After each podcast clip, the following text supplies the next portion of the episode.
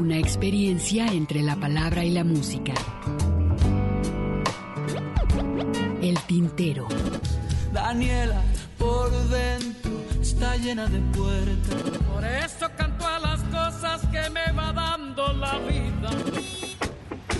Dándole a la Inge, trabajaba la modista. Las expresiones de un canto. Todos vieron amores que alegarán su vista al volver. El tintero. Bienvenidos. Golondrinas viajeras que vuelven de nuevo a su hogar.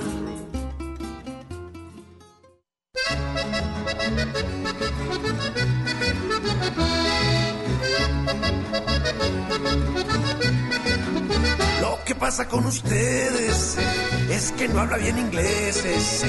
no es de aquí ni es de allá, ese. pero bien que viene y va, ese. si es por Ips no hay fijón. La jefita preguntó, ¿qué qué onda ese? ¿Qué qué onda ese? ¿Qué qué onda ese? ¿Qué qué onda ese? Por allá por ilegales, va la migra de caimanes y la bronca por acá ese, la migaja que nos dan ese, entre el dólar y el dolor, el carnal en la labor. ¿Qué onda ese? ¿Qué, qué onda ese? ¿Qué, qué onda ese? ¿Qué, onda ese? Guachabato, cacha ese loco ahí. ¿Cómo se agabacha en la Villa Street? Ha perdido su país. Como quien perdió el Beliz.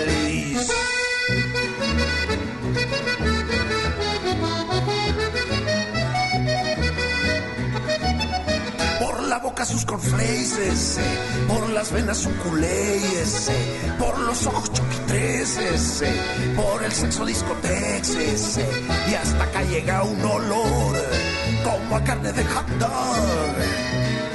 ¿Qué onda ese? ¿Qué, qué onda ese? ¿Qué, qué onda ese? ¿Qué, qué onda ese? Guachabato, cacha ese loco ahí. Cómo se agabacha en la. Ha perdido su país. Como quien perdió el Beliz. Lo que pasa con ustedes es que no habla bien inglés. Ese. No es de aquí ni es de allá. Ese. Pero el que viene y va. Ese. Si es por no hay fijón. La jefita preguntó. ¿Qué, qué onda ese? ¿Qué, onda ese? ¿Qué, onda ese? ¿Qué, onda ese?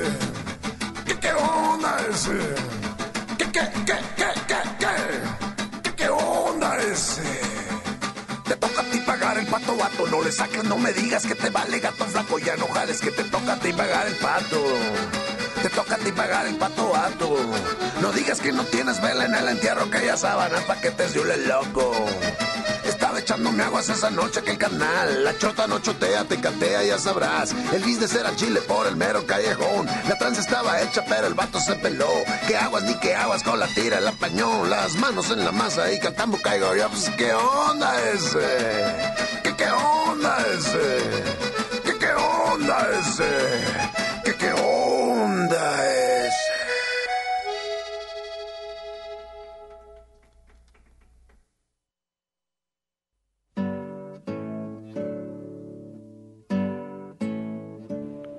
Del mero Matamoros, esto es el buen Jaime López del año 54, nacido en el 54 por allá en Matamoros, siempre alejado de la política, el buen Jaime López, y pues bueno, como siempre, marcado dentro de los géneros musicales del rock, lo norteña y también por ahí la cumbia. Con esto iniciamos el tintero. Muchísimas gracias Alberto que está aquí en la operación técnica. Eh, mi compañero Ernesto Ursúa, un servidor Hugo García, pues bueno, está la invitación, estamos en vivo aquí en Radio Universidad de Guadalajara para que nos acompañen hasta las 7 de la tarde. ¿Cómo estás, Ernesto? ¿Cómo estás, Hugo García? Oye, dices, siempre alejado de la política. No, creo que Jaime siempre ha sido en, en sus letras y en su manera de... de- Pero nunca en entrevistas. eh, Ah, no, no, no, se cuida mucho, es muy crítico. Creo que creo que lo que hace Jaime, incluso con esa sorna con la que escribe, esa manera con la que se, se maneja, siempre hay un, un- postulado, no, una toma de posición política a través de lo que dice y hace, aun cuando pareciera que no. El caso específico de Jaime López. Pues con eso iniciamos, Hugo, este disco eh, fechado, bueno, en este caso es el disco de Por los Arrabales que eh, hace una versión norteña de, de este tema. Fue producido aquí en Guadalajara y en Vallarta, ¿no? Sí, sí, sí. eh, pa- además por tapatíos, ¿no? Carlos Avilés, si mal no recuerdo, Oscar Fuentes participa, Leo Marín. eh, prácticamente creo que es Cuca quien acompaña a, a, a Sin José Force, a quien acompaña a Jaime López, ¿no? Es un disco de, de gran calidad, con estas reversiones que hace Jaime López de, de sus propios temas, teniendo en cuenta que este, este mismo tema, el de que qué onda ese, es un tema de ella por la década de los 80. Sí, más o menos por ahí. 81, 82, que viene en el disco de ella, empacó mi bistec, ¿no? Ella empacó su bistec, algo, algo por el estilo, en donde, no, creo que el disco se llama ¿Qué, qué onda ese también? ¿no? Y es como por ahí del 81, 82, si mal no recuerdo. De los primeros, ¿no? Los primerísimos discos que grabó inclusive también con una transnacional. Este, de hecho, este disco es previo al famoso disco de Jaime López en Nueva York que trae Saca, lo que trae el hombre el- el- el, este, a la orilla de la carretera y todos estos temas que también eh, son clásicos en el repertorio de Jaime López, pero este, insisto, este tema es ya eh, tiene sus años y reversiona de una manera muy interesante en este, en esta, en esta nueva versión. Vamos del disco de Por los Arrabales. Así es, Ernesto. Y bueno, estamos, ya que estamos por acá en vivo, en esta cabina de Radio Universidad de Guadalajara, pues nos pueden hacer sus comentarios a través de la página del Face, que está abierta ya para acá, para estar comunicando con nosotros. Si quieren hacer algún comentario, por supuesto, alguna sugerencia. Y también si alguna petición se les ofrece, bueno, si la tenemos con muchísimo gusto, la podemos programar para el siguiente sábado. Exacto. Y bueno, con esto le damos la bienvenida. Está, como tú dices, ya abierta la página de Facebook, en donde esperamos sus comentarios. Y pues vamos a escuchar más música, Hugo. Vámonos con Fernando Cisnero, este rolero, a ver qué les parece, y se llama Herida en mi espalda. No tengas miedo. Son solo estas voces que siguen tirando de mí, intentando llevarme abajo.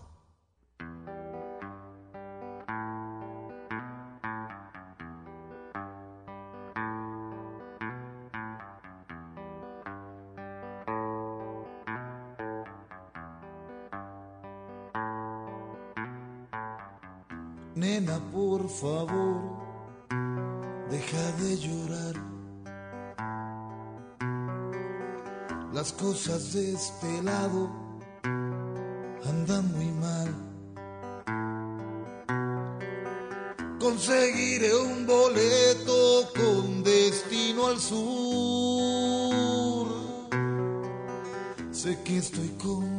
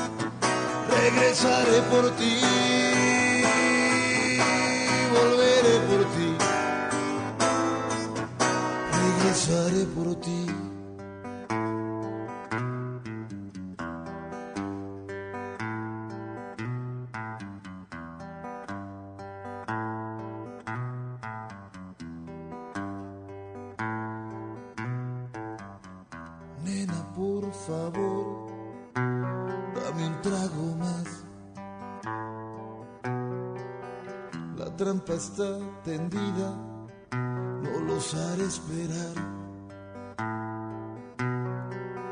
Intentan arrancarme de tu corazón. Si creen que estoy vencido, sabrán lo que es dolor.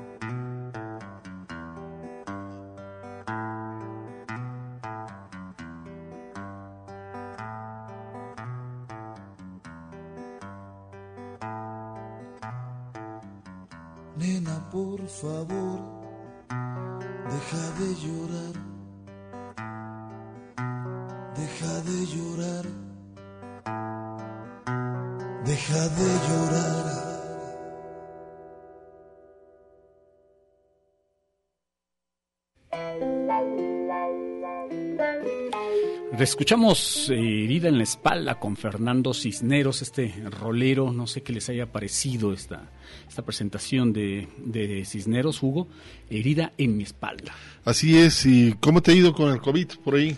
Pues eh, yo fíjate que no he tenido ningún tipo de... de- de- Digo, o sea, familiares, nada, nada. Hugo, nada. Qué bueno, afortunadamente. qué bueno. He sabido de casos de, eh, gente que conocida, así que que ha presentado la enfermedad, inclusive eh, un caso triste de, de la familia política que, que falleció el, el esposo de, de una de una prima de la familia política, este muy triste, pero fuera de eso, pues no, y muy joven, como de 40 años. Fíjate que nosotros este, en, en este en esta partida de, de cobramos en la Universidad de Guadalajara salieron varias personas fallecidas, trabajadores Sí. en la Universidad de Guadalajara y lamentable este eh, deceso de algunas algunos este compañeros que trabajan en, en universidad, lamentable, ¿no? Este y sigue incrementándose, digo, a final de cuentas eh, ya yo ahorita saliendo por la calle pues ya ves más tránsito, más tráfico, Sí, el tráfico ya hay más actividades. Creo que por ahí también ya están por querer abrir los, este, Los cines ya se abrieron. sí, sí, los bares, pues, y también. Los bares probablemente los abran pronto, los teatros, que ya ves, comenté, platicábamos El sa- el- hace hace dos 15 semanas. Sí, sí.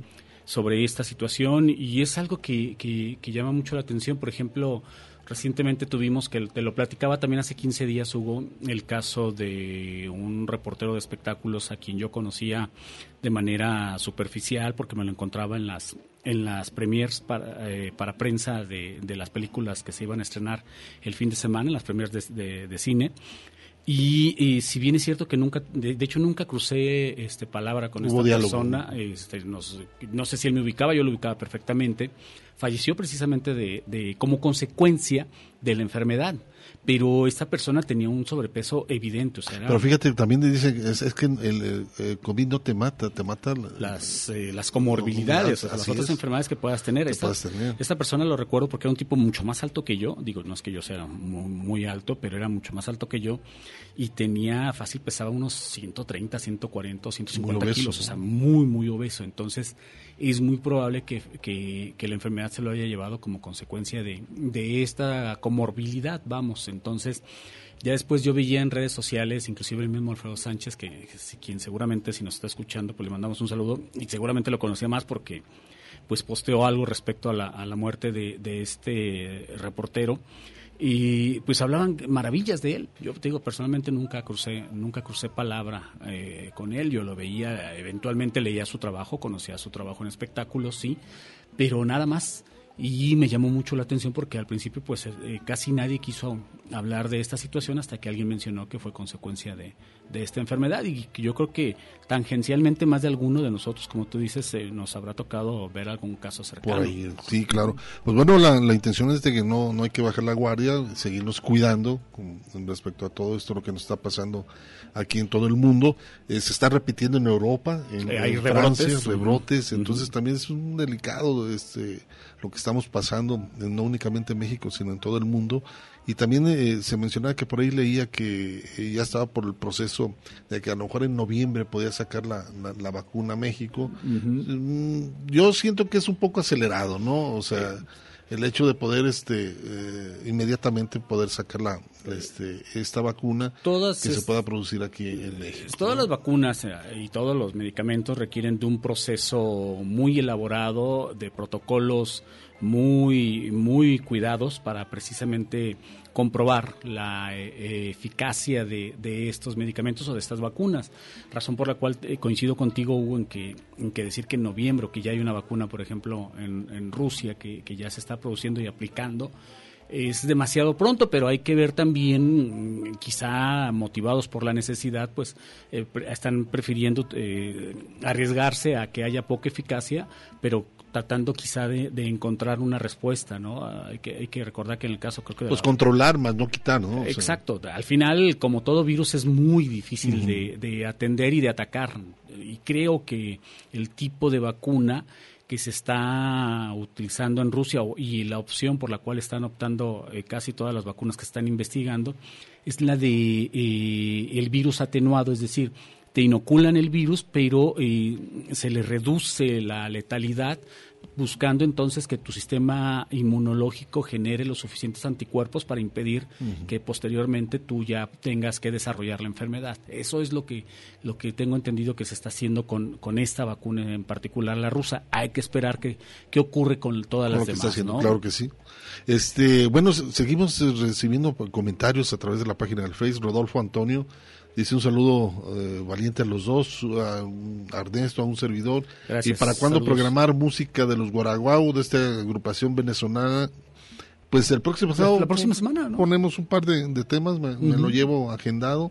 También le, Cristo les ama, le mandamos un abrazo. Abrazos, Cristo. Maestro Cristos, ya tenemos buen rato que, que no lo vemos, creo que está viviendo Andaba en Cuernavaca, creo, se había ido a... a que nos escribe ahorita, dice saludos, eh, saludos desde mi confinamiento, abrazos, los escucho, les dejo una rola, por acá nos va a pasar una, una rola. Gracias. El buen Cristo les ama, un abrazo para él, por supuesto, muchísimas gracias Cristo, y pues a cuidarnos, Me encanta la obra de Cristo, ¿eh? no solo musical, sino, sino la pintura que hace, creo que tiene un estilo muy particular y me gusta mucho. Y de veras esperemos que pronto podamos tener la suerte de eh, convivir, con, convivir, platicar con todos ellos en persona. Pues vamos a escuchar eh, a este un par de cubanos que es Santiago Feliu. Él lamentablemente pues eh, fue muy joven. A los en el 2014 falleció Santiago Feliu. Fue pues bueno un, un hombre que pues se le pegó mucho a Silvio, a su hermano Vicente Feliu. Él se incorporó a los 16 años al movimiento trovadoresco por allá en Cuba y pues bueno, dejó a cerca de 10 discos, más o menos su producción dejó eh, Santiago Feliu. Vamos a recordarlo con este trabajo que tiene que ver que le hacen un homenaje a Agustín Lara en Cuba. Él participa en este disco con una canción que se llama Arráncame la vida. Y después lo vamos a ligar un trabajo también muy interesante, El humo del tren, Carlos Varela. Y participa con la agrupación, que me encanta a mí, esta agrupación que ya tiene sus años, este, son los Bam Bam que la formara eh, también ya fallecido el director Juan Formel, interpretando muy característicamente el songo. Y pues bueno, vamos a escuchar a Carlos Varela y los Bam Bam también con el humo del tren.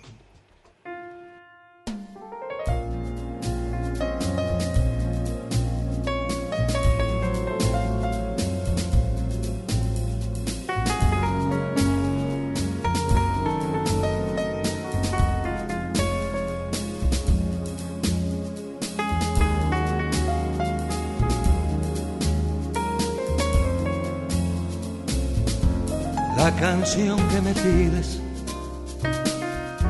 yo te la voy a cantar. La llevaba en el alma y te la voy a dar.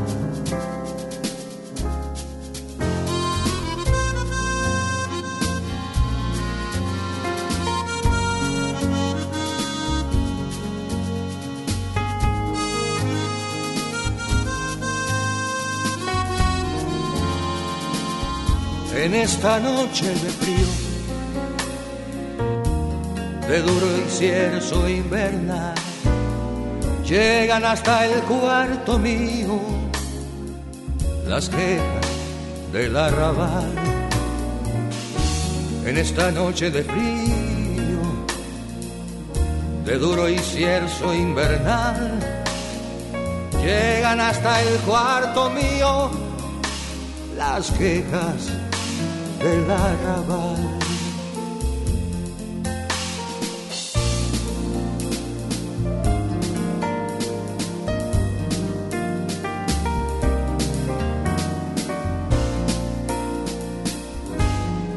Arráncame la vida con el último beso de amor.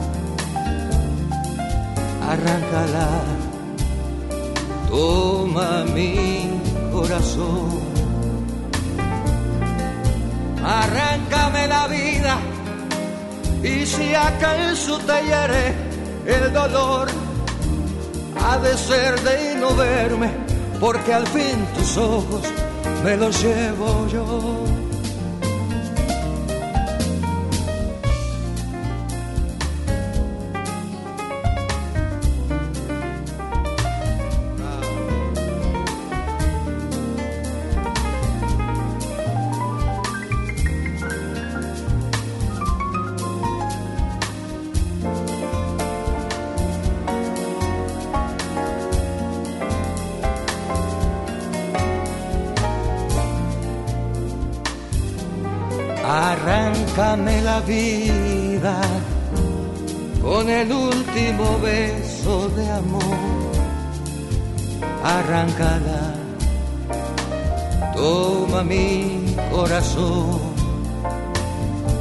Arráncame la vida y si acaso te hiere el dolor, ha de ser de no verme, porque al fin tus ojos me los llevo yo.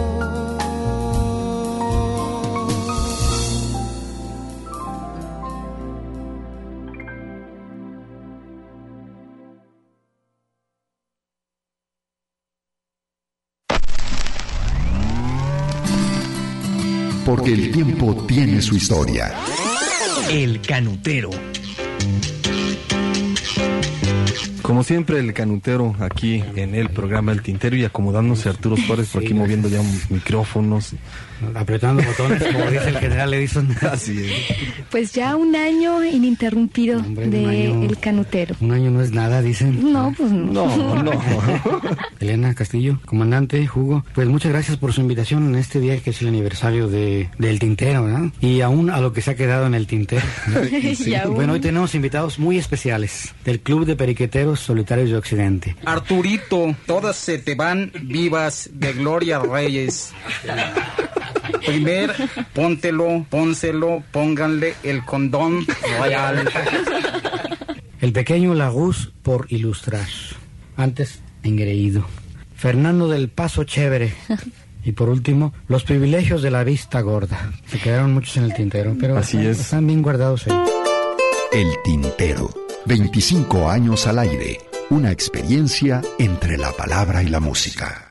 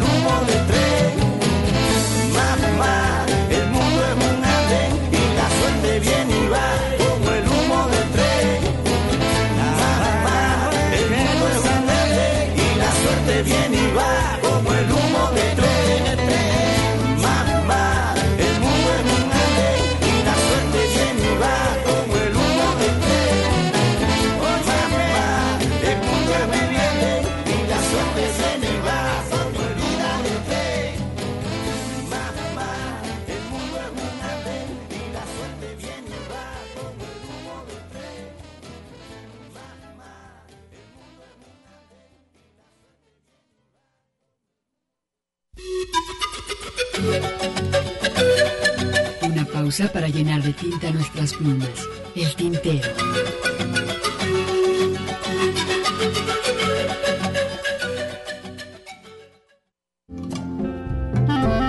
La poesía a través del canto. Escuchas el tintero. Una mujer, claro que sí, pero de edad una mocosa.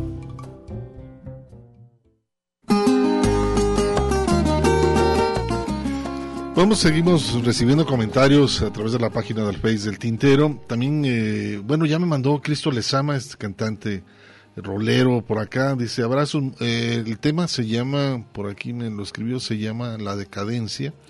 Es música eh, de Cristos, letra de Alfonso Maya y también de Cristos, poema de, eh, el poema de Genaro Vázquez, Genaro Patraca, perdón, y la grabación es el buen Cristos. Entonces, mi estimado, si La nos estás escuchando, entra, ¿no? la siguiente semana la descargamos y la, y la programamos. Inclusive, a veces tenemos la oportunidad de que la presentes, que nos mandes acá por el Face este, tu número de celular Para echarte un grito. para como eh, para este pues platicar contigo y además este presentes aquí el tema el próximo sábado te parece y por otro lado también eh, este José ¿Qué? Luis Barrera que anda en el Uber Sí, nos manejando. manda saludos dice desde mi trabajo de Travis Bickle este interesante no eh, como el personaje de Taxi Driver, esta película de Scorsese, y, y interpre- interpretada por Robert De Niro.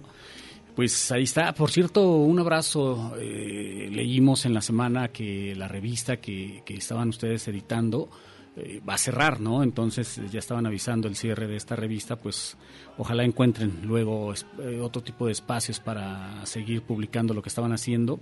Recordamos, por supuesto, lo que escribió sobre nosotros, ¿no? Sobre el tintero con motivo de los 25 años del programa.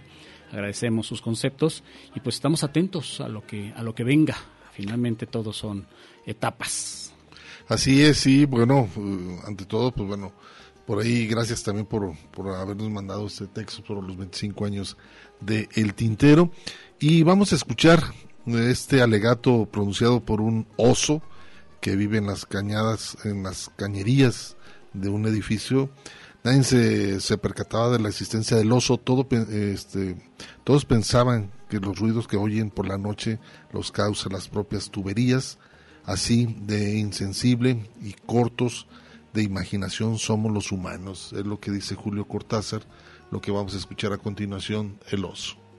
Más vale leer mal siendo uno mismo que, que pretender igualar a un buen lector profesional. Cortázar lee a Cortázar. Siempre es más interesante escuchar a un, a un escritor si lo entrevistan en la radio. El autor en su propia tinta. Me gusta que desde la primera frase haya, haya un contacto entre el que me va a leer y, y yo mismo, yo mismo, yo mismo.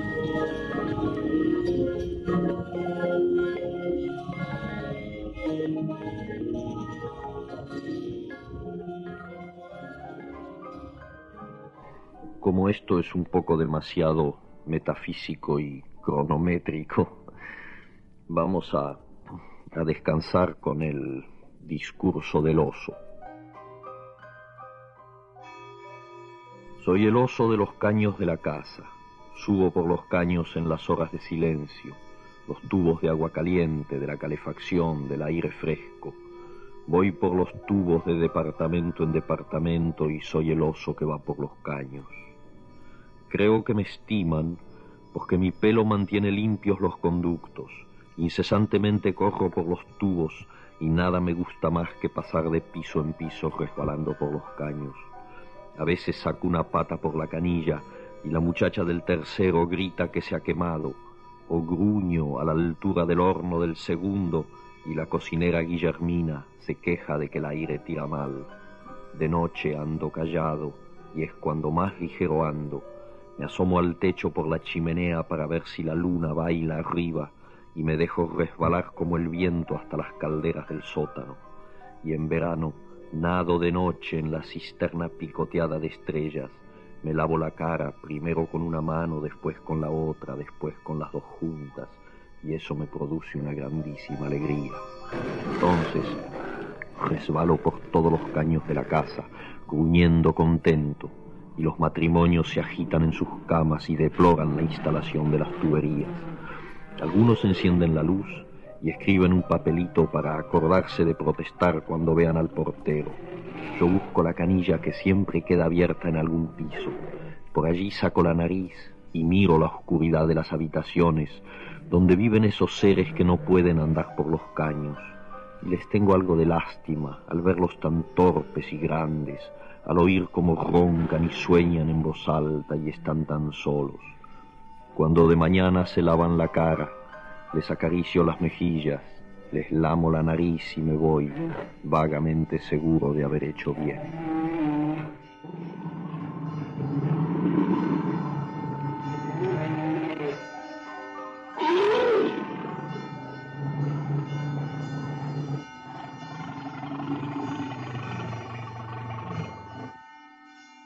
El autor en su propia tinta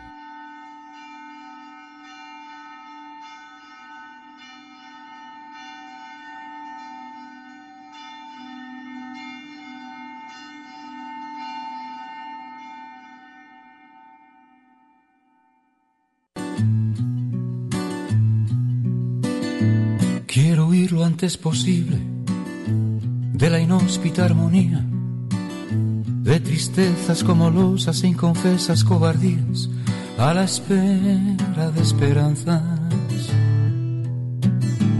que jamás verán el día. No pretendo entrega alguna, ni siquiera compañía que me espante soledades porque no te pediría nada que yo no pudiera ofrecerte en garantía. Estaría bien aparcar alevosías para siempre, amén. Y sentir, amiga mía, que en tu abrazo aún hay tiempo, que en tu abrazo aún hay tiempo, que en tu abrazo aún hay tiempo para un soplo de alegría. No soporto por más tiempo la implacable hipocresía de fantasmas que trafican dádivas de ideologías, compostores, impostores de sus propias felonías. Como ves, no necesito ni decálogos vigías ni verdades sin fisuras, ni prudentes herejías, ni banderas pura sangre que rematen geografías. Estaría bien aparcar alevosías para siempre, amén. Y sentir, amiga mía, que en tu abrazo aún hay tiempo, que en tu abrazo aún hay tiempo, que en tu abrazo aún hay tiempo para un soplo de alegría. Indecencia ya no admite tanta estrafalaria orgía de materia que confunde sueños con pornografía, reduciendo la belleza a valor de mercancía. No te inquietes si te digo que mi añeja biología no se encuentra con las fuerzas de seguir la travesía si no se ata tu mirada de espejismos y poesía. Estaría bien aparcar alevosías para siempre, amén. Y sentir, amiga mía, que en tu abrazo aún hay tiempo, que en tu abrazo aún hay tiempo, que en tu abrazo aún hay tiempo para un soplo de alegría.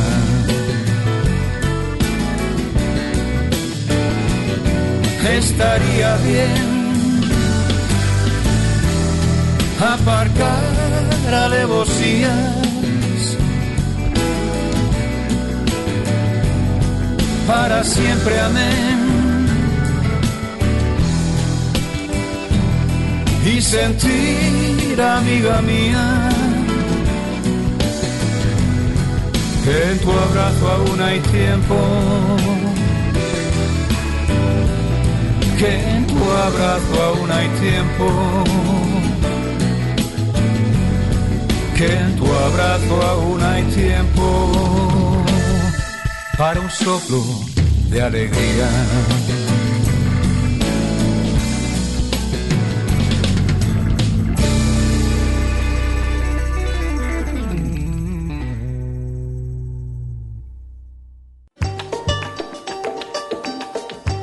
¿Qué les pareció haber escuchado primero este alegato así de y corto de imaginación somos los humanos, esta, eh, en voz de Julio Cortázar, El oso, y también Aute, ¿no? Aute con este tema titulado Un soplo de alegría. Es una canción buenísima que creo que no le hemos dado la importancia que merece a un disco también infravalorado como es el de Intemperie, Hugo, grabado en el 2010. Este tema es el que abre el, el disco. Después sigue Intemperie, justamente el tema que le da nombre al disco. En este disco viene Quiéreme, esta estupenda canción. Recomendable ese disco, ¿eh? Sí, muy bueno, muy bueno. Te digo que eh, lo hemos infravalorado. Viene un tema también bien interesante, que parte de un suceso que ocurrió por allá del 2006 o 2008, no recuerdo muy bien, que, que fue cuando eh, se empezó a quemar Atenas unos incendios impresionantes. Y justamente aquí eh, Luis Eduardo escribe un tema titulado Atenas en llamas entre otros entre otras canciones que vienen también en este en este disco que insisto es un es un disco que bien valdría la pena revisitar, son 14 canciones, El canto de las sirenas es la, la, la canción que cierra este trabajo, que eh, valdría, insisto, la pena sentarnos a escuchar nuevamente.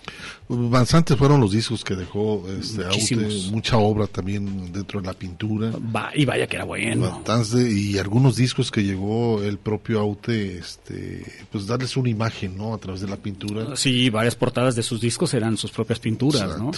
Y entonces ahí está, más lo que hizo también en el cine y las, la, la gran cantidad de referencias al cine, a películas que hizo Luis Eduardo, Luis Eduardo en varias de sus canciones que tenías que estar pescándolas muchas veces. Ahí sí que es, era un trabajo titánico para para aquel cinéfilo que se preciaba de serlo, para estar pescando todas esas eh, enorme cantidad de referencias cinematográficas que hacía Luis Eduardo Aute en sus canciones. Pues también le mandamos un saludo a José Beltrán, él nos está escuchando de en Bahía de Banderas. Ah, saludos. Por ahí nos está escuchando, muchísimas gracias con, José con Beltrán. la tormenta tropical. Esperemos que ya, ya creo que ya, ya anda por la ya. paz, ¿no? Ya, ya se desvaneció un poco. Bueno, ya se desvaneció ante todo, ¿no? Pero bueno, un saludo allá a la gente que nos escucha de Bahía de Banderas. También vamos a continuar unas voces femeninas, una de ellas es Ana Belén con su uno de sus eh, recientes discos, está por ahí, ¿quién manda ahí afuera? Este tema. Y lo ligamos con Marilú, esta cantante cubana, este, bueno, Telmari, con la canción Marilú, que es una canción que es de los Bam Bam, y la acompañan también, por supuesto, a esta cantante cubana, radicada por allá en Canadá, pero bueno, con una hermosa voz, eh, acompañada con los Bam Bam, esto que se llama Marilú.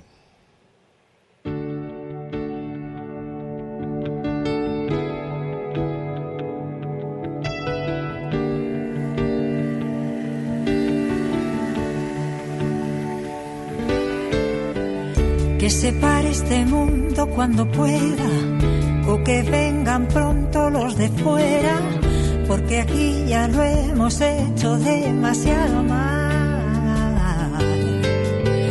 Que se encienda un nuevo sol y nuestro aire sea puro y respirable, sea luz, sea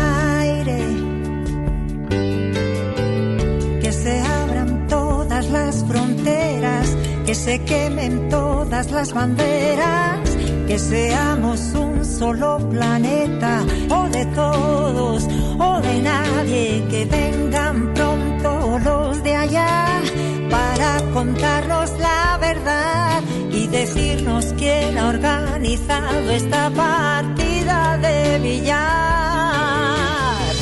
No hay tiempo atrás, no esperes más.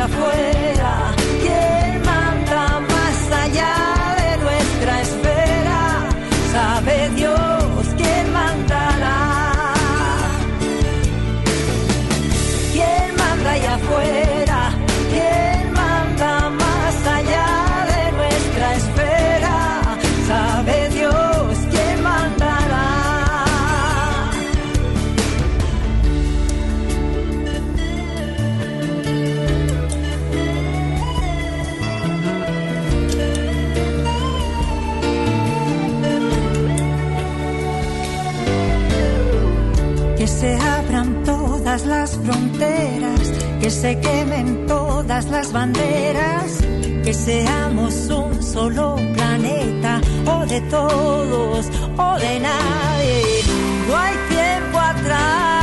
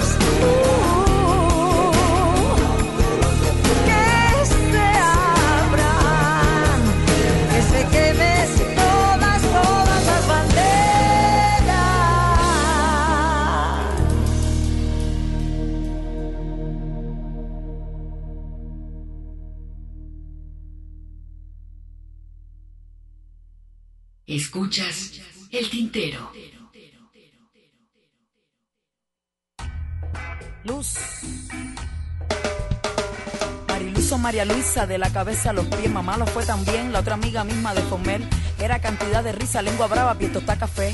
Mulatona sabrosona, todos les caía bien. Nació en La Habana, estuvo mucho tiempo en Caibarien.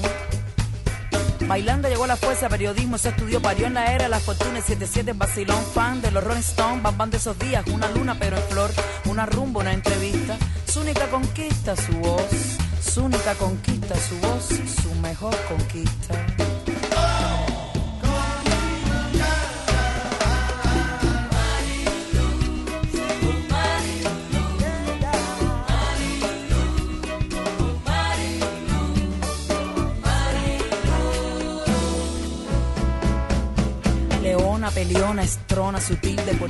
Linda y poco ahorrativa. Dabas todo tú, diva de mis noches y despertares, caricia, arrullo claro, manantiales, claridad.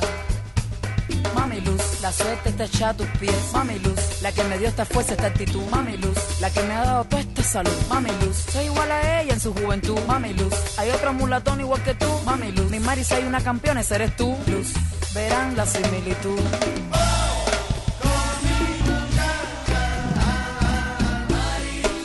Mucha luz en esta juventud.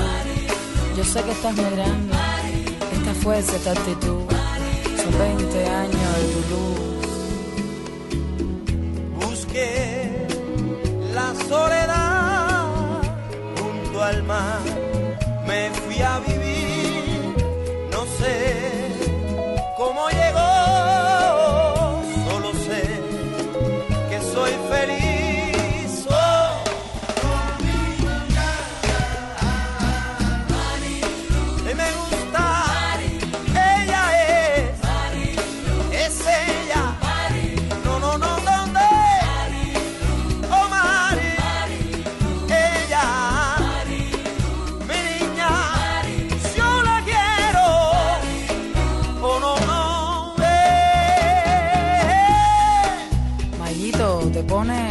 Te pones.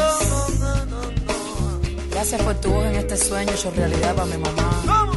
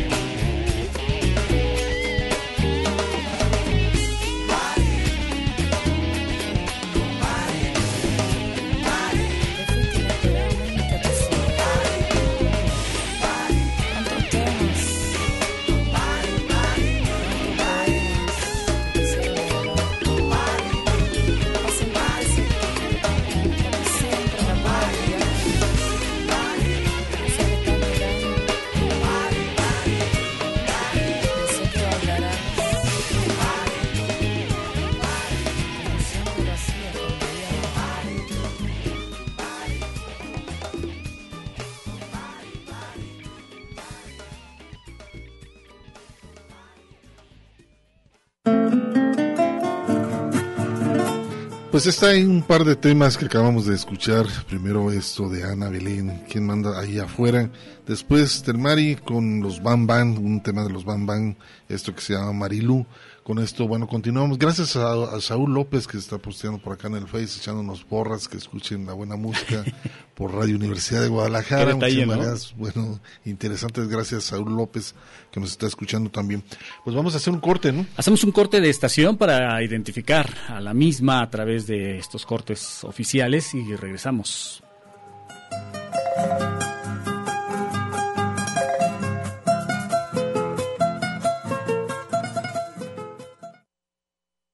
No vayas con Estás escuchando El Tintero. En un momento continuamos. Quédate un ratito y después te vas. Quédate un ratito y después te vas. Escuchas El Tintero. Continuamos. Mi halcón, mi peregrino, hoy me condujo a vos.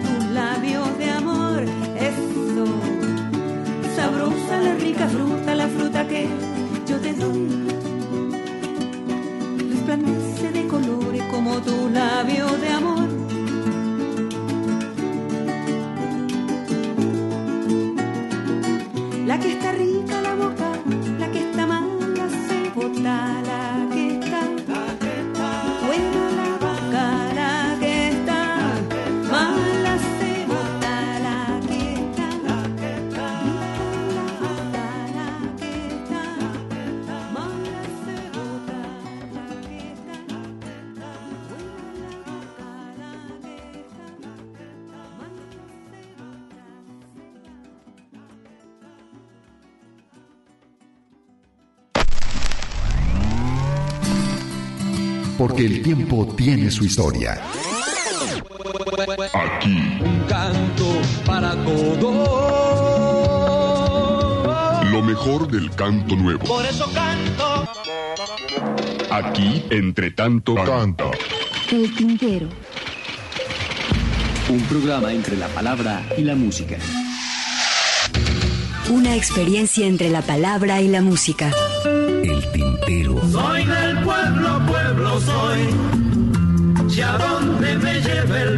La poesía a través del canto. El tintero. ¡Adelante! Las expresiones de un canto.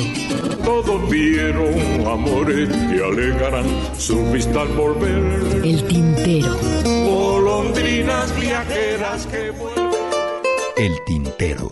25 años al aire. Una experiencia entre la palabra y la música.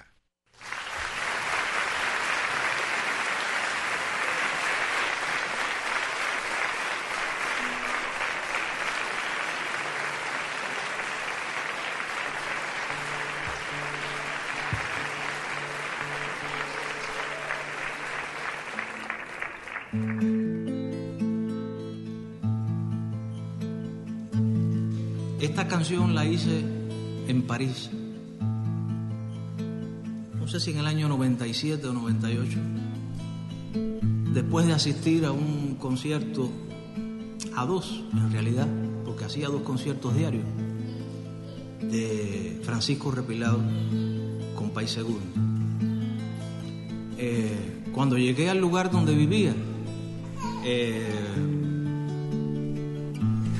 hice este son un poco, creo que influido por su estilo de son muy cadencioso, oscuro a veces,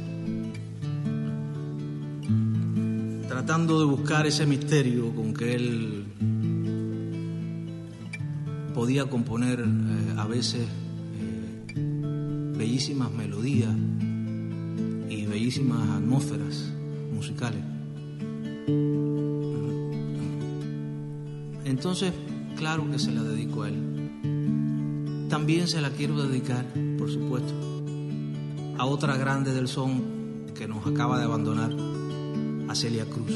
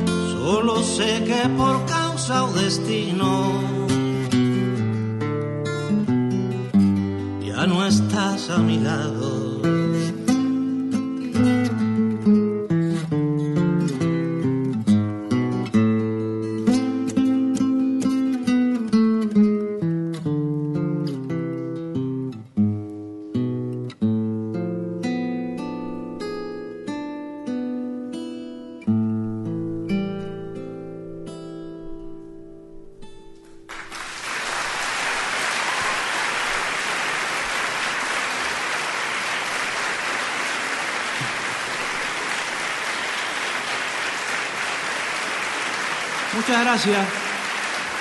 Eh,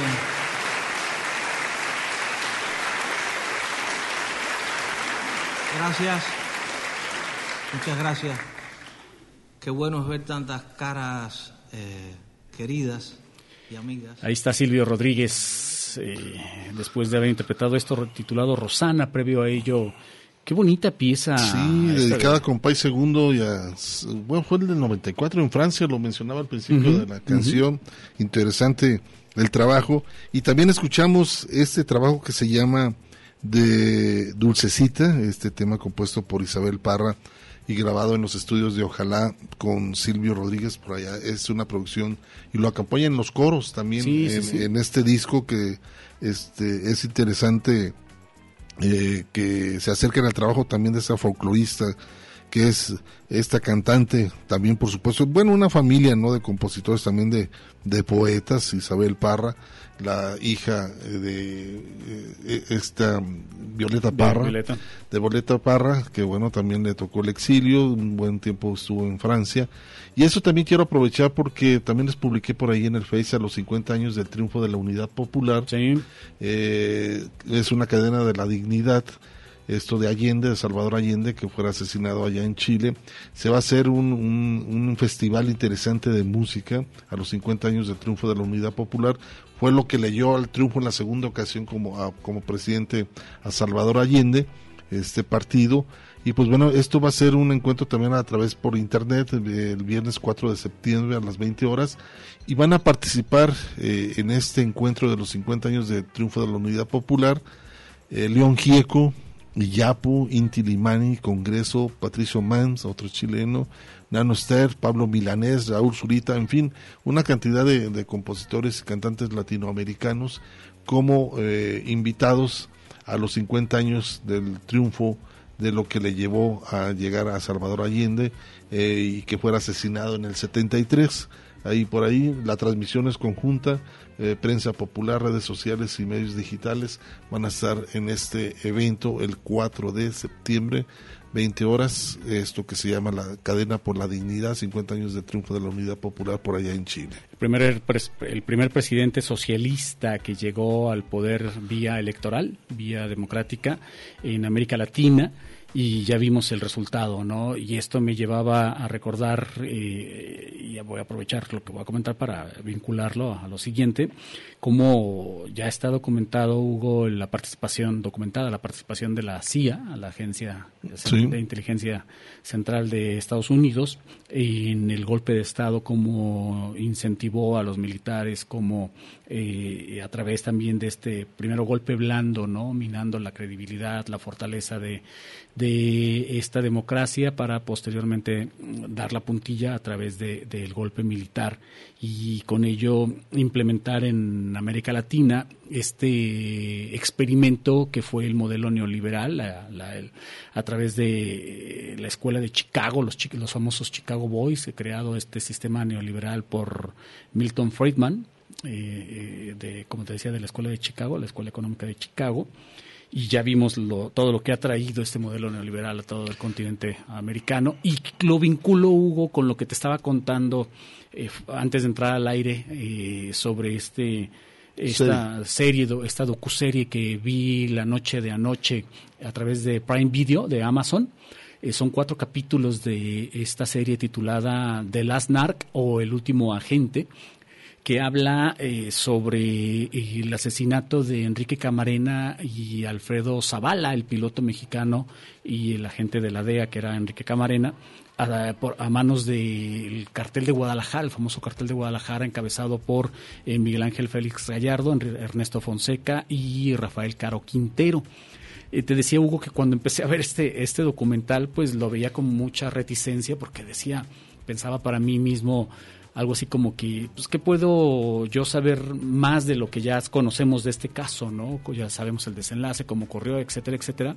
Y resulta que no, que hay mucha información que, que, que no poseía y me impresionó la forma Y la red, que- ¿no? como se fue tejiendo la red eh, precisamente de, del, del narco, cómo fue corrompiendo En los años 80. en los años 80, corrompiendo al Estado mexicano, lo que comentábamos, y que parece después, eh, y este evidentemente no es un spoiler, sino que es algo que, que no sabíamos, o que yo por, por lo menos no, no había agregado a la, a la ecuación, que la misma CIA incentivó desde la década de los 70, que ya te decía que hay varios autores que, que manejaban esta tesis, de que desde la década de los 70 la misma CIA había incentivado a través del Estado mexicano el, el ingreso de Armas. de, la- de armas a- a- a- para ayudar a los, Los a los a los primero a los a los a los cárteles mexicanos en este caso el cártel de Guadalajara para fortalecerse, generar ingresos a través de la venta de, de- de drogas en Estados Unidos, para que este dinero, estas ganancias se fuesen también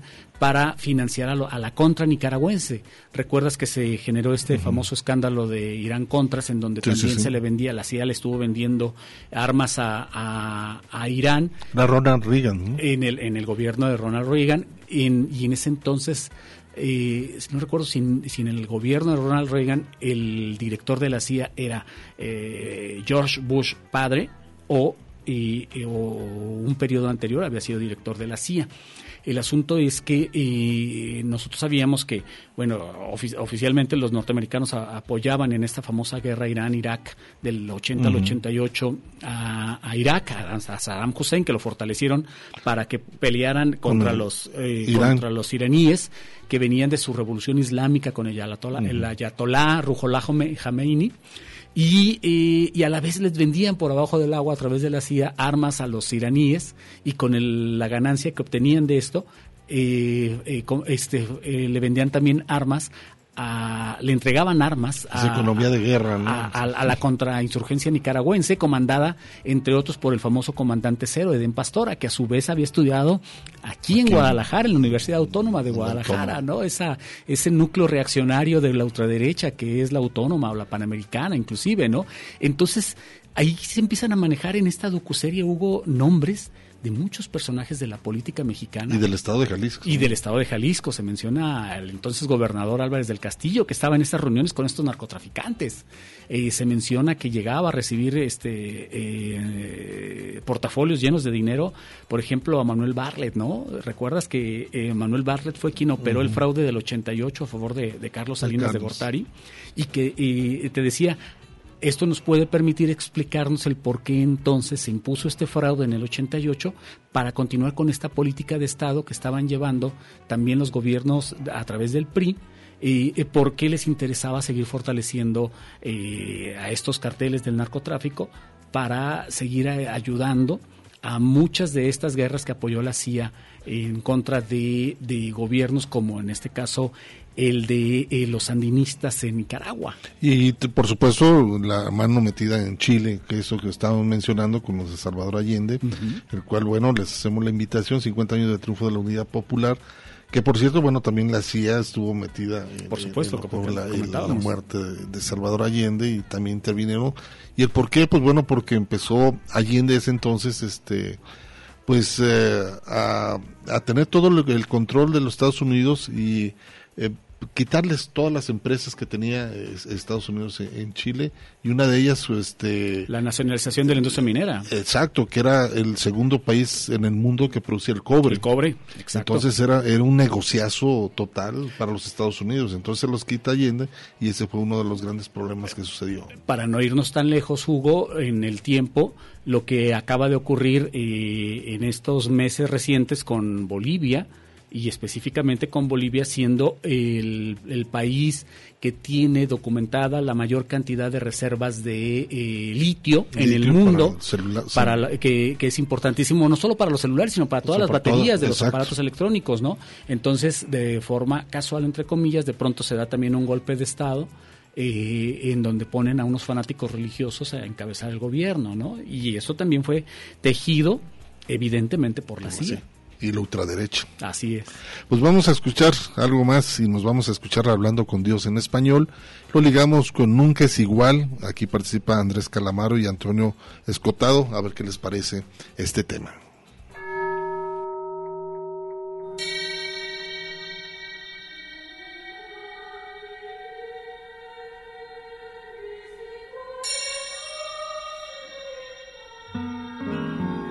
Hablando con Dios en español.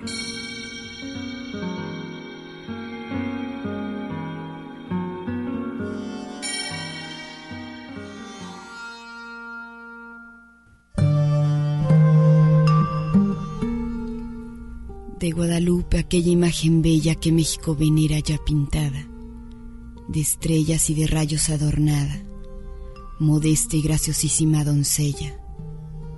¿Qué imagen es? Divina copia es ella de la Madre de Dios, que penetrada de un dulce amor, al darse retratada, estas voces parece que destella. Indios queridos, ved en este encanto la hermosa prenda de un amor materno, que a todo el orbe llenará de espanto. ¿Quién lo asegura así? Mi labio tierno. ¿Quién concibió el diseño? El amor santo. ¿Quién lo pintó después? El Dios eterno.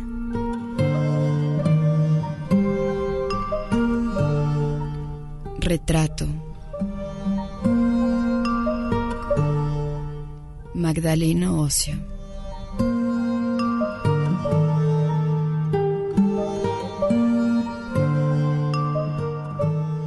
Antología de poesía religiosa de Raúl Bañuelos, José Bru y Dante Medina.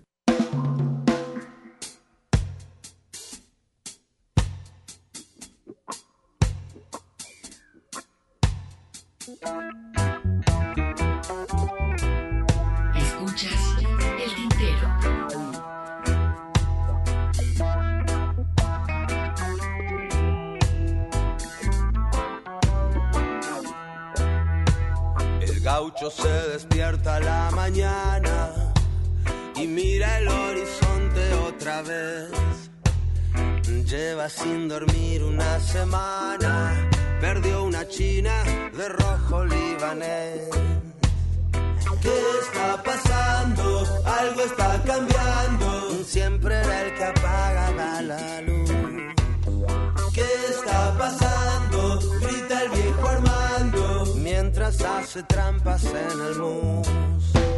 Qué verde que amanece con María. Qué fácil que parece el porvenir. Cuando el gaucho saluda el nuevo día.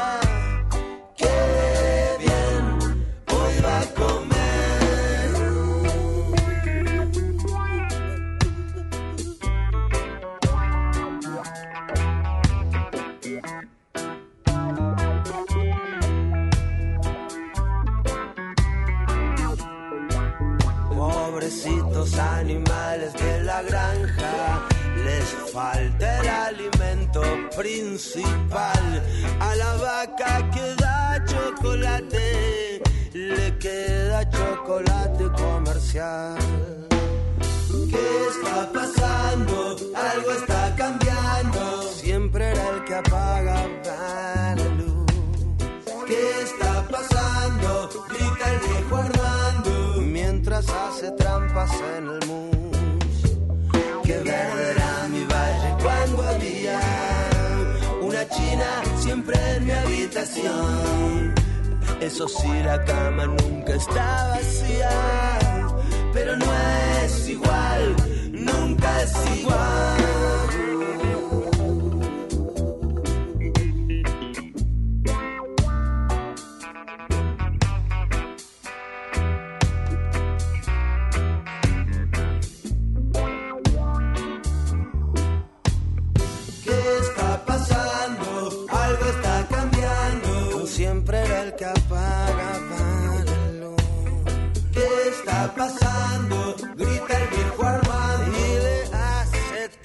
en el mundo.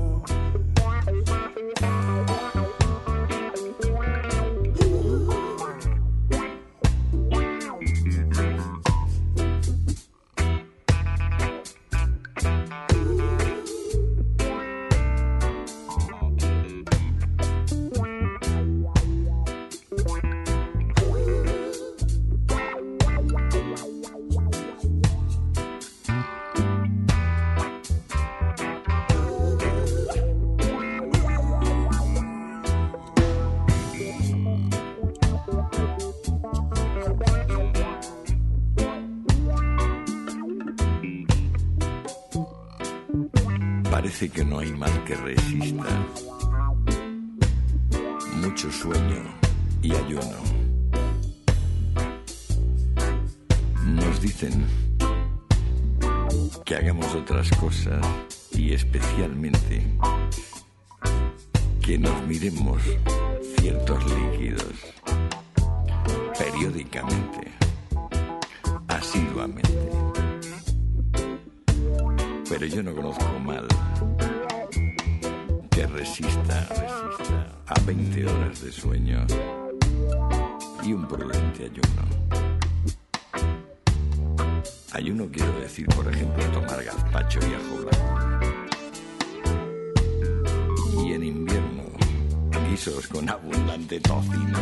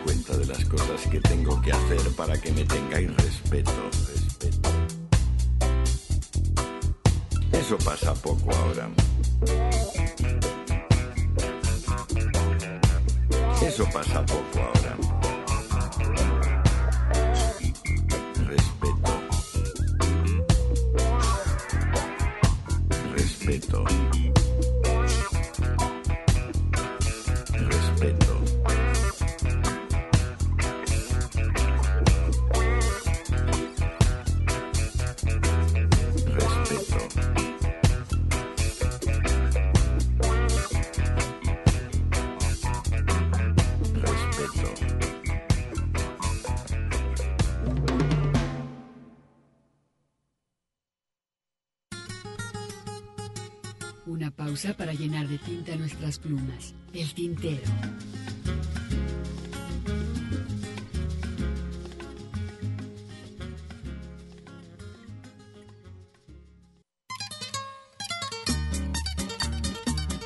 La poesía a través del canto. Escuchas el tintero.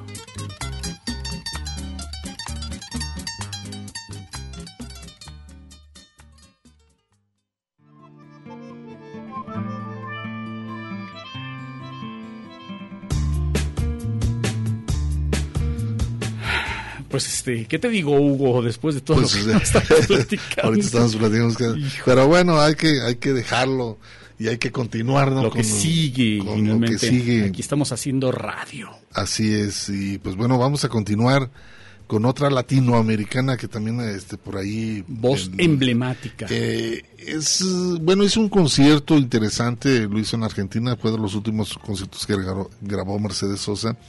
Y, y lo que tenía esta cantante que se prestaba mucho a acercarse a las nuevas generaciones de cantantes, compositores latinoamericanos y, y eso le valía porque inclusive llegó a grabar con Fito Páez, con Charlie García, con otros Siendo géneros ellos jóvenes. eh, siendo jóvenes que, que llegaron a acercarse a una folclorista, ¿no? Siendo rockeros. Sí, es un fenómeno este, interesante que, los daba. argentinos supieron hacer muy bien, fíjate. Exacto, y que tenían, conservaban su folclor en la Y voz de sonaba- Mercedes sonaba potente. Exacto, con la voz de Mercedes Sosa, pero también había un privilegio que le tenían y que ante todo eh, muchos grupos como cantantes rockeros eh, le tenían una gran admiración Lo que hizo y con- que respetaban muchísimo lo que es sus raíces folclóricas sí, sí. y en ese caso hablaba de la gente más reconocida como León Gieco ¿no? Lo que hizo con Gieco es con León impresionante. Gieco que lo paseó Víctor en el mundo lo dio a conocer y un hombre que tampoco se desprendió del folclore como sigue siendo una persona que toca rock rockero y, y folclorista, ¿no? folclorista. Y en este caso pasó con Fito Páez, con Charlie García. Con Víctor Heredia y- también. Exacto, y llegaron a grabar discos, ¿no? Acercándose a la voz de Mercedes Sosa. Y en este caso, en el- la última grabación, Mercedes Sosa se acerca y lo presenta, dice un jovencito y canta una canción de este Jorge Dressler, dice el uruguayo, un joven. Ustedes ahorita lo van a escuchar, este, para que se den una idea de, de cómo ella también, este, promovía parte de las nuevas generaciones, ¿no? Que no era únicamente que se dedicaba a su No era la diva. a su coto, ¿no? A su, Exacto. a su coto. Justo que hablábamos de eso Y- hace y- unos minutos. Así, así es, y entonces no era uno con su coto porque dice, yo ya soy famoso y yo no dependo de nadie, ¿no?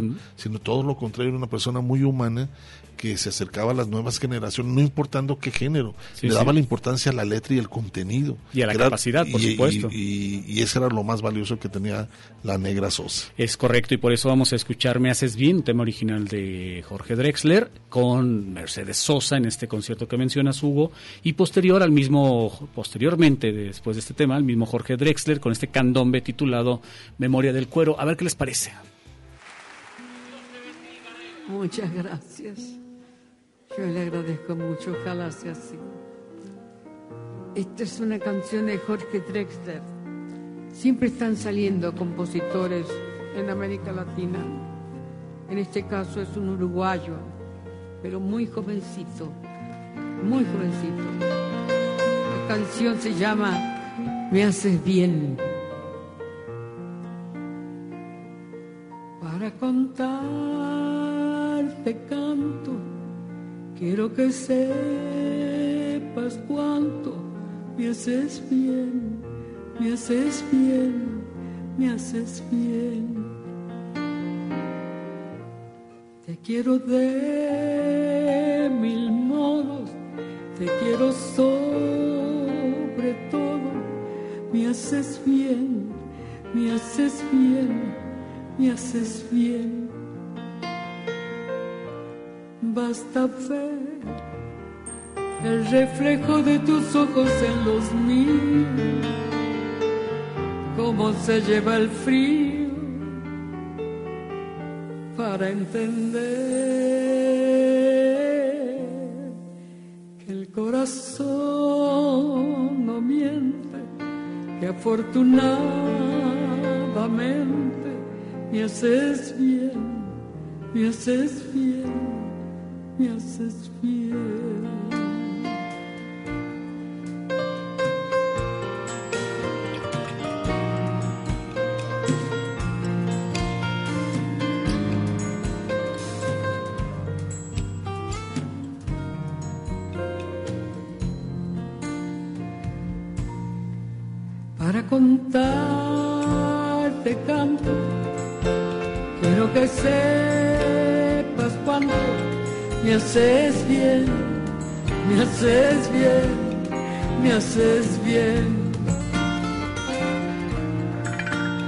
hasta ver el reflejo de tus ojos en los míos. Cómo se lleva el frío. Me haces bien, me haces bien. Me haces bien, me haces bien, me haces bien. Me haces bien.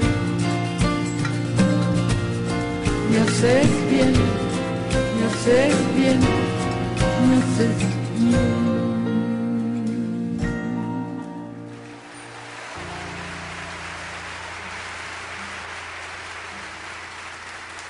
Linda canción cuando están enamorados, todo le hace bien a uno realmente. Y cuando lo dejan, todo le hace mal, por supuesto. Esa es la vida. Escuchas el tintero.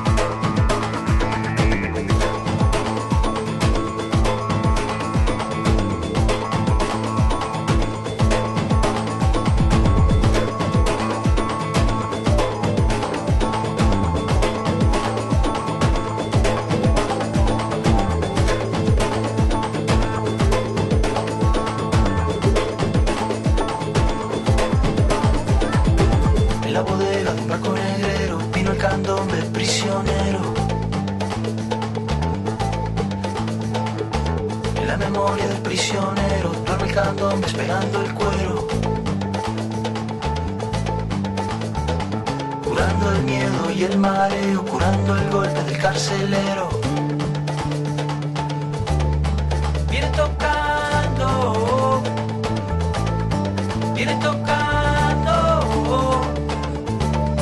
viene tocando.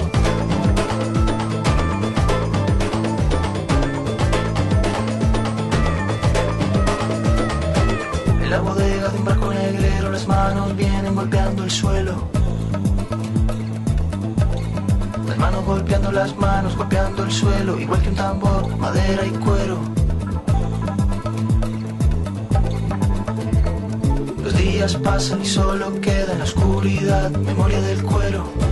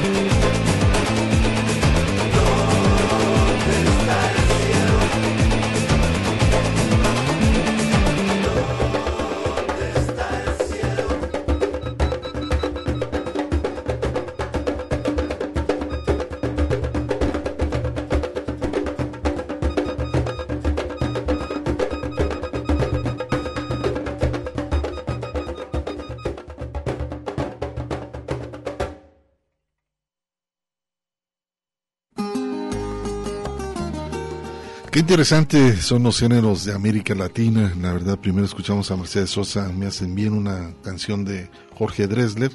Y después el propio Jorge Dresler con uno de sus géneros muy reconocidos del Uruguay, el candombe, Memoria del Cuero, que por cierto, bueno, si bien el candombe se toca eh, todos los años ahí en el Uruguay, Montevideo, en febrero se realiza en el barrio sur o Palermo, también por supuesto los desfiles de llamadas son competencias donde se involucran a tocar y también con- en la comparsa eh, también hacen también como un desfile que se tocan enfrente del Palacio Legislativo en la primavera celebrando el Día Nacional del Candombe.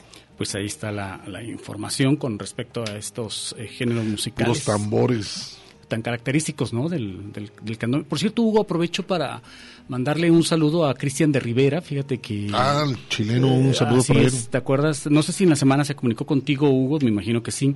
Se fue a vivir a, a Cancún. Ah, Dada, dada la situación de la contingencia que estamos pasando, dice, dice comentaba que eh, se fue a vivir a, a- a Cancún por, porque por la situación turística, decía él, cree que hay una mej- mejor oportunidad para sobrevivir o tener una mejor calidad de vida, de vida con respecto a lo que a las oportunidades que se presentaban acá en Guadalajara. Así que va un abrazo solidario para para Cristian. Para él, por supuesto. Y esperemos que todo vaya bien y esperamos tener noticias pronto de él. Por lo pronto también, valga la cacofonía, ustedes pueden tener noticias de, de Cristian de Rivera a través de su propia página web. Así es, Ernesto. Vamos a escuchar un tema, este no lo habíamos programado de Gabino Palomares, este un, un mensaje muy claro sobre mucha situación desde hace muchos años en nuestro país, el saqueo que se ha prestado como bolsa chica también para muchos presidentes, para muchos funcionarios.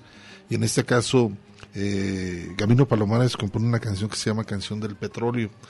Eh, eh, es una, una referencia de ciertos gobiernos, ¿no?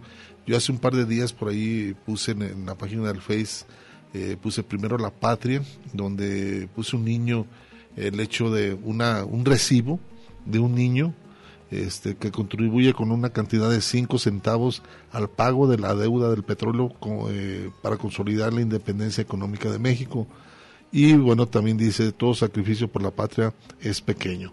Pero a esto me refiero. que ver con la expropiación petrolera, Expropiación ¿no? petrolera, exacto, donde pues todo el país evoca a otros llevando marranos, gallinas, en fin, Sí, sí, ¿no? sí. Se recuerdan y, estas- Y me llama mucho la atención porque mucha gente por ahí posteó y, y hizo sus comentarios.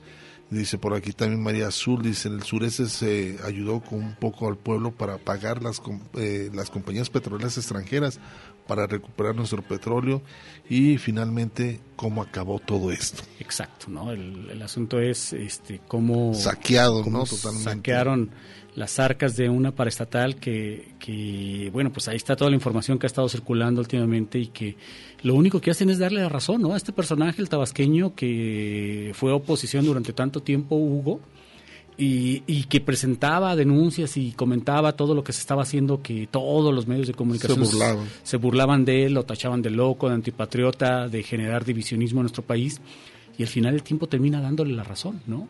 Termina dándole, da- dándole la razón en el sentido de el saqueo impresionante que se dio en nuestro país por parte de una camarilla que se puso de acuerdo de diferentes partidos que al final representaron todos ellos Lo lo, mismo. mismo, que era eh, saquear al país, eh, hacerse ricos a través de, de- del ingreso que llegaba de, eh, a través de esta paraestatal, eh, a través de esta riqueza natural de nuestro país y que terminó en manos de, de unos cuantos, ¿no? Que es de veras de asustarse, ¿no? Y contratos, contratos a años, ¿eh? tantos años, exacto, ¿no? Y luego irnos enterando de, de- de detalles como la concesión brindada a estas personas en el puerto de Veracruz hasta por 100 años hubo. O sea, son cosas que de veras... Hipotecado. eh, no te explicas cómo alguien era capaz de, de hacer, ¿no? El famoso eh, Ferrari que le regala el gobernador Los de Veracruz. líderes a- sindicales. no, no, Javier Duarte en este caso, a Enrique Peña Nieto Ah, en sí, su sí, sí. momento, ¿no? Más los líderes sindicales. O sea, cómo todo mundo se enriquecía a través de, de esto que nosotros llamábamos gobierno, permitido por parte de estos funcionarios que, que aparentemente se renovaban, pero que estaban en complicidad todos ellos, por cuya única vocación era lo que comentábamos, enriquecerse y solo repartir a los que estaban cercanos Son a las ellos. cúpulas, ¿no? Exacto, mientras estaban empobreciendo cada vez más al resto de la gente. Pues ahí está, y vamos a escuchar este tema, a ver qué les parece, Canción del Petróleo, con la voz de Gabino Palomares.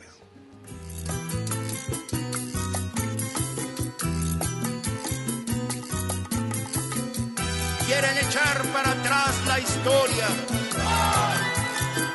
Quieren quitarnos lo que ya ganamos. Vamos a defender nuestro petróleo.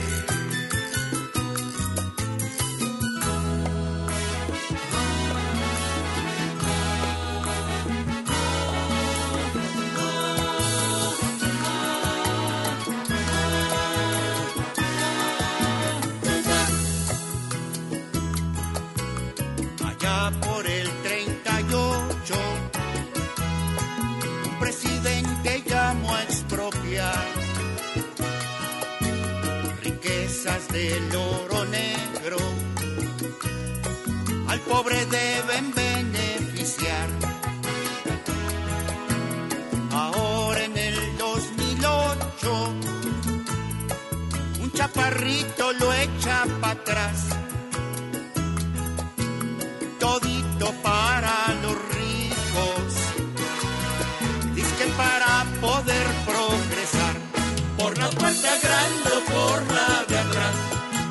pretensiones no pasarán. La patria no se vende, ya lo verán.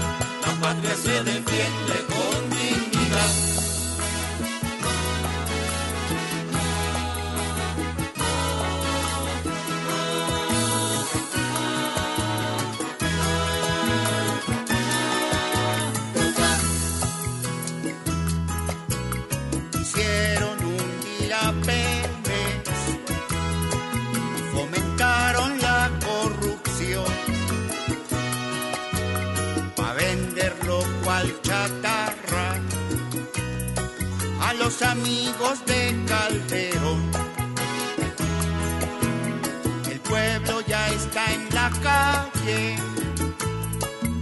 siempre creativo sale a pelear con el FAP en el Congreso. patrimonio defenderán. Por la puerta grande o por la de atrás, esas pretensiones no pasarán. La patria no se vende, ya lo verán. La patria se defiende con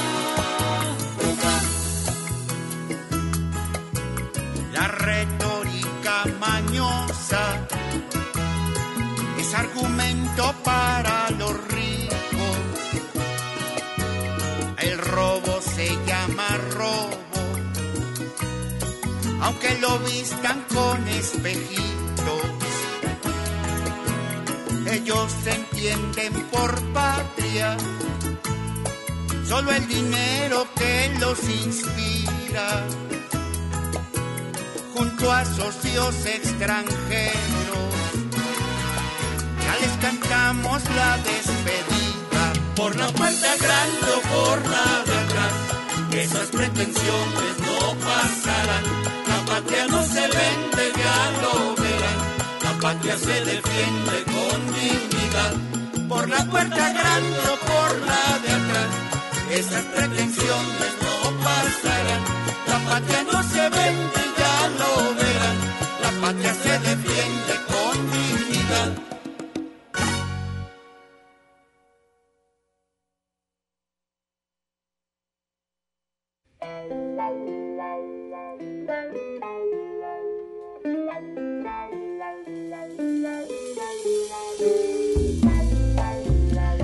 Hugo, para el fin de semana te invito a que leas eh, Felipe el Obscuro, este libro de reciente lanzamiento por parte de Olga Warnat, la, la periodista argentina que fue perseguida en el sexenio de Felipe Calderón del Michoacano y que de hecho este libro fue se buscó la forma de impedir la publicación con amenazas, con perse- persecuciones, entre otras cosas. Y por parte de este personaje que a media semana y, que, y que mira que eh, estaba yo escuchando a Carmen Aristegui eh, también, eh, haciendo un reclamo muy fuerte al michoacano en el sentido de decir se necesita tener cara y cinismo Y le pone al director allá. sí sí para para decir que este, este- que en este sexenio se está violentando la libertad de expresión y es uno de los sexenios más autoritarios cuando que tan solo en los, en los dos anteriores sexenios si algo si algo caracterizó Pues, fue eso. no la salida del aire específicamente de Carmen Aristegui porque era personaje non grato recuerdas la famosa Persegui- pregunta eh, de de borrachín. eh, el, el, eh, tenemos el presidente de la República además espurio este, tiene problemas de alcoholismo y que a raíz de eso salió del aire, ¿no? Amenazaron a los concesionarios y luego con Peña Nieto también, lo de Grupo Prisa también para sacar a. Carmen Aristegui del aire, eh, Peña Nieto igual, en fin, o sea, lo que está pasando ahora con proceso impresionante y que difícilmente tiene algo que ver el, el, el, el gobierno actual sino que tiene que ver más bien con, con estas alianzas tan curiosas. Venir a ver Juan Ignacio Zavala, el cuñado del michoacano, casado con la hija de Julio Scherer, Hugo, o sea, no sé si, digo, no me quiero meter a cuestiones personales, pero no sé qué pensaría don Julio de, de esa cercanía. Híjole, no sé, no sé. Sabe, mejor ahí muere con eso y mejor nos vamos a despedir. Este, la invitación es para el próximo sábado en punto a las 5 de la tarde para que escuchen el tintero. Gracias a Alberto que siempre nos está acompañando por acá en vivo. Muchísimas gracias que está en la operación técnica. También gracias a mi compañero Ernesto Ursúa, un servidor Hugo García. Pero nos despedimos con esto de Uña Ramos a un arreglo andino muy interesante que se llama Reflejo de Sol. Buen fin de semana.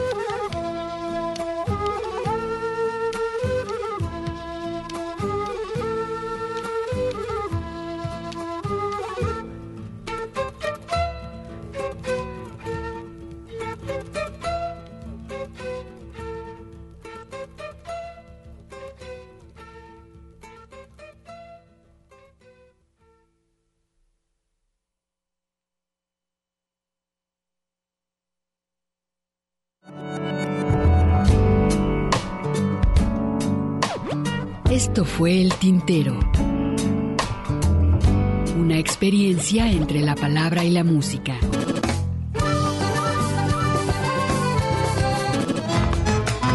Sintoniza nuestra siguiente emisión, El Tintero, una producción de Radio Universidad de Guadalajara. Señores, así se canta mi pago. Yo no soy cantor de juego.